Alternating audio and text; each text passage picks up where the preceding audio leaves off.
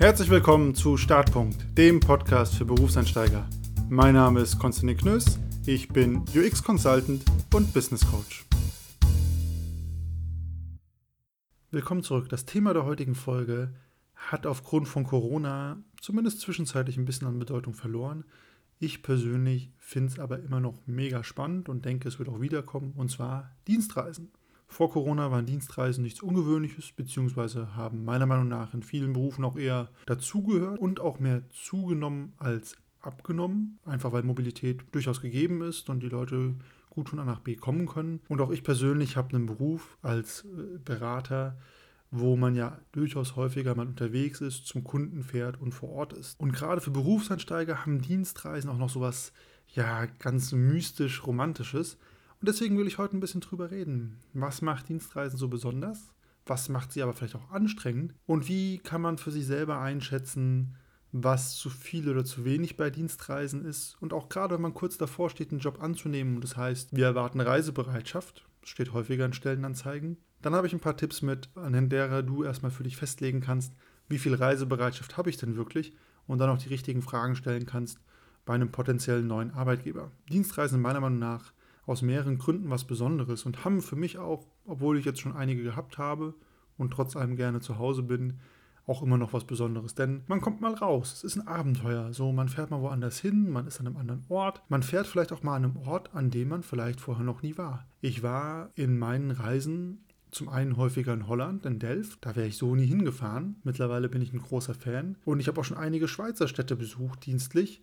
Und es war ganz spannend. Da war ich vorher noch nie. Es war immer noch ein bisschen Zeit, neben dem Arbeiten auch die Stadt kennenzulernen. Super spannend. Gleichzeitig, das ist gerade für Berufseinsteiger immer was Interessantes ist, natürlich bei einer Dienstreise wird ja alles durch den Arbeitgeber bezahlt oder durch die Firma. Also die Fahrt hin, die Verpflegung ist vielleicht durch eine Reisekostenpauschale gedeckt und so weiter. Also man kann relativ günstig, wenn man so will, was Neues entdecken der Kunden und das hat natürlich was Abenteuerhaftes. Mir ging es am Anfang so, als ich gestartet habe, für mich waren Dienstreisen das war so, ich war schon fast heiß drauf, hatte Lust, das zu machen, rauszukommen, zu schauen, was da geht. Ich habe das auch schon häufiger von Leuten gehört, die auch angefangen haben im Beruf. Mittlerweile kommt man auf die andere Seite und zwar dazu zu sagen, ach nee, wenn ich nicht unbedingt unterwegs sein muss, dann lasse ich es auch sein.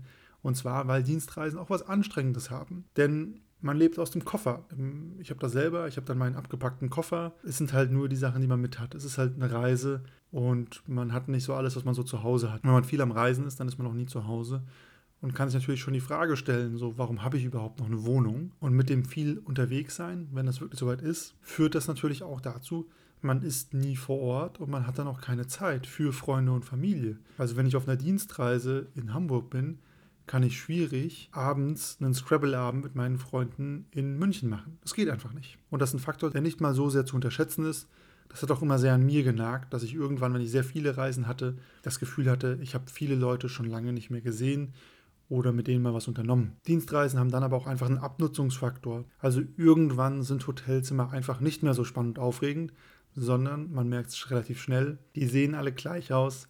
In meinem Fall sind die Betten eigentlich immer alle gleich zu kurz und ja, Hotelfrühstück schmeckt jetzt auch nicht so aufregend, zumindest nicht, wenn man dienstlich unterwegs ist. Und wenn es ganz schlecht läuft bei Dienstreisen, dann kann es auch sein, dass man wirklich nur durch die Gegend fährt, in einem neuen Ort ist und dort original nur das Hotelzimmer und den Meetingraum sieht und gar nichts von der Stadt oder der Umgebung mitbekommt, in der man jetzt gerade ist. Ich hatte die Situation auch nicht so häufig, glücklicherweise, aber das kommt schon häufiger vor, als man denkt. Und das hat dann natürlich auch nichts mehr Spannendes oder Aufregendes, sondern ist nur noch anstrengend. Und schlussendlich, wenn man viele Dienstreisen hat, dann ist es meiner Meinung nach sehr, sehr schwer, so einen echten Lebensrhythmus aufzubauen und auch einen Lebensmittelpunkt für sich selber zu bestimmen weil man ja ständig unterwegs ist, weil man ständig in so einer Art Ausnahmesituation ist. Das klingt natürlich jetzt erstmal alles an einem riesen Downer und mega negativ von mir, aber ich habe es auch schon eingangs gesagt, ich finde Dienstreisen immer noch was Besonderes. Ich mache das auch immer noch gerne unter gewissen Bedingungen und ich finde es nach wie vor auch super, meine Geschäftspartner und Kunden von Angesicht zu Angesicht zu treffen. Das macht einfach nochmal ein anderes Arbeiten aus. Und das ist zum Beispiel was, was ich jetzt auch in der Corona-Zeit, wo es ja gar keine Dienstreisen gibt, echt vermisst habe, die Leute direkt treffen zu können, weil man dann doch nochmal anders miteinander arbeiten und reden kann. Wie kannst du jetzt aber mit Dienstreisen umgehen oder auch ein bisschen für dich definieren, ob du einen Job mit potenziell vielen Reisen annehmen willst oder nicht? Ich habe dazu mehrere Tipps, habe alle auch schon am eigenen Leib erfahren und der erste Punkt ist natürlich, die Menge der Reisen ist ein Riesenfaktor, weil Dienstreise ist nicht Dienstreise. Und es macht einen riesen Unterschied, ob du jede Woche vier Tage beim Kunden bist oder ob du alle zwei Wochen drei Tage beim Kunden bist oder ob du nur nach Absprache reisen musst. Und diese Menge, die macht den Unterschied aus. Also ich hatte schon Jobs, da war ich ständig jede Woche unterwegs, aber ich hatte auch einen Job, da war ich alle zwei Monate für eine Woche auf Reise und es war dann ganz okay, da konnte man gut mit planen, da konnte man sich drauf freuen. Und das ist was, was du immer klären solltest, wenn es heißt, haben Sie Reisebereitschaft? Ja, habe ich. Aber von wie viel Reisen reden wir denn? Bin ich durchgängig nur woanders und gar nicht im Office?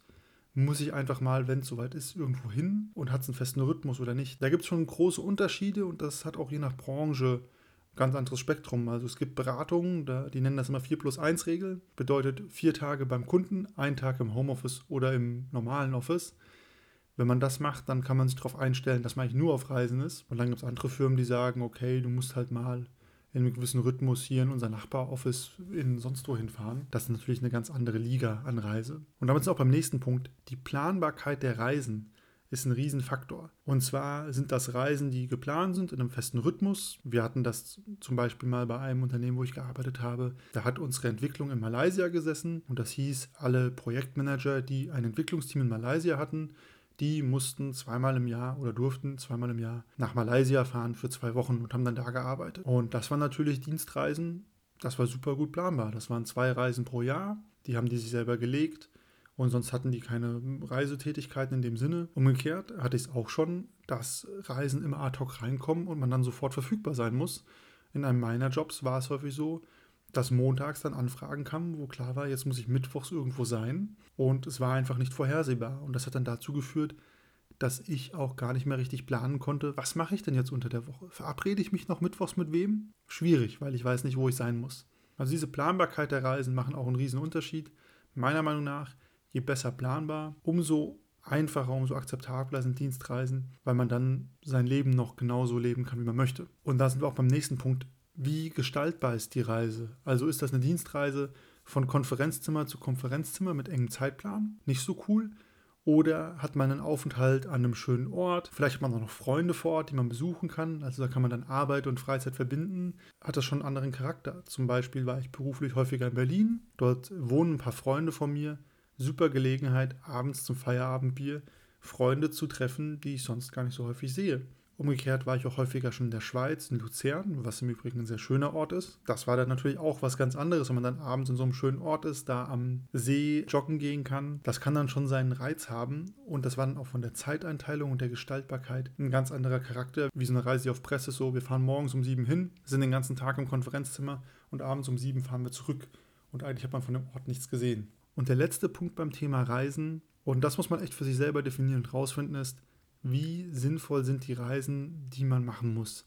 Also wird man einfach nur rumgeschickt, weil es halt so gemacht wird in der Firma, oder macht es wirklich Sinn, die Reise anzutreten, weil man damit ein Projekt besser managen kann oder mehr Verständnis für ein Thema erlangen kann und so weiter. Und das ist meiner Meinung nach ein ganz, ganz wichtiger Faktor, um nicht auszubrennen, weil sonst sitzt man irgendwann da und denkt sich, Moment mal, warum habe ich jetzt, warum sitze ich jetzt schon wieder hier in der Bahn, im Auto, im Flugzeug? Was soll denn das? Das hätten wir doch auch per Telefon regeln können. Und gerade wenn der Gedanke einmal im Kopf ist, das wäre doch auch per Telefon gegangen, dann ist schon Zeit zu hinterfragen, wie sinnvoll ist das eigentlich? Und man muss auch fairerweise sagen, nicht jede Reise ist notwendig. Corona hat es gezeigt. Man kann viele Dinge von Remote regeln. Nicht alles, aber vieles. Und dementsprechend gibt es meiner Meinung nach sinnvollere und weniger sinnvolle Reisen. Und das sind alles Punkte, die kannst du für dich klären und die kannst du auch für dich abklopfen, wenn es heißt, in diesem Job wird viel Reisebereitschaft verlangt. Genau in diese Themen reinzufragen. Wie viel wird denn gereist? Wie planbar ist das? Wie gestaltbar? Und Warum reisen wir eigentlich überhaupt? Welchen Mehrwert bringt das denn? Nichtsdestotrotz gibt es beim Vielreisen, also wenn du wirklich einen Job annimmst, der mit vielen Dienstreisen verbunden ist, zwei Faktoren, die ganz entscheidend sind. Zum einen, du musst bis zum gewissen Punkt auch einfach der Typ für Reisen sein oder für Dienstreisen. Also wenn man abends immer gerne im eigenen Bett einschläft, dann ist jede Dienstreise stressig für einen, weil Hotelbetten sind einfach nicht ganz so bequem. Und wenn man das schon weiß, dann sollte man halt schauen, ob man einen Job mit extremst viel Reisetätigkeiten überhaupt annimmt. Und das Zweite ist natürlich, du musst für dich perspektivisch auch wissen, was dir wichtig ist. Also willst du immer Abenteuer und Action unterwegs sein Oder bist du abends immer gerne am selben Ort und hast vielleicht dort auch Zeit für deine Freunde? Und wie gesagt, ich habe für mich gemerkt, dass ich Dienstreisen immer noch spannend finde. Und ich kann auch damit durchaus gut leben, wenn ich das Gefühl habe, ich habe selber mir ausgesucht, diese Reise anzutreten und ich kriege sie nicht so reingedrückt. Aber ich bin trotzdem auch gerne zu Hause in meiner Stadt und sehe und treffe dort meine Leute. Also es ist natürlich so ein Wechselspiel. Und es gibt auch Leute, die sagen, okay, jetzt habe ich hier meine zwei, drei Jahre, wo ich mit ganz vielen Reisen unterwegs bin und dann fahre ich das zurück, wenn das so klappt. Aber manche Leute sind auch bis zum Ende ihrer Karriere einfach Leute mit vielen Dienstreisen und die mögen das auch. Das ist auch ein bisschen so die Frage nach der Perspektive. Wie sehr ist man verwurzelt an einem bestimmten Ort oder auch nicht? Wie immer würde mich interessieren, wie stehst du zum Thema Dienstreisen? Hast du voll Lust auf das Abenteuer oder bist du eigentlich immer lieber abends entspannt zu Hause und schaust dann da eine Runde Netflix? Dazu würde mich euer Feedback, Kommentare oder auch Fragen interessieren. Ihr könnt mir wie immer schreiben auf LinkedIn oder auf Instagram, at Konstantin Knös. Da könnt ihr mir auch gerne folgen. Da gibt es noch ein bisschen Infos und Posts, die über die Folgen hinausgehen. Ganz spannend, wie ich finde. Oder ihr schreibt mir noch eine E-Mail, start.podcast.gmail.com. Und wenn euch der Podcast generell gut gefällt, dann freue ich mich auf jeden Fall auch über eine Bewertung bei Apple Podcasts. In diesem Sinne, bis zum nächsten Mal.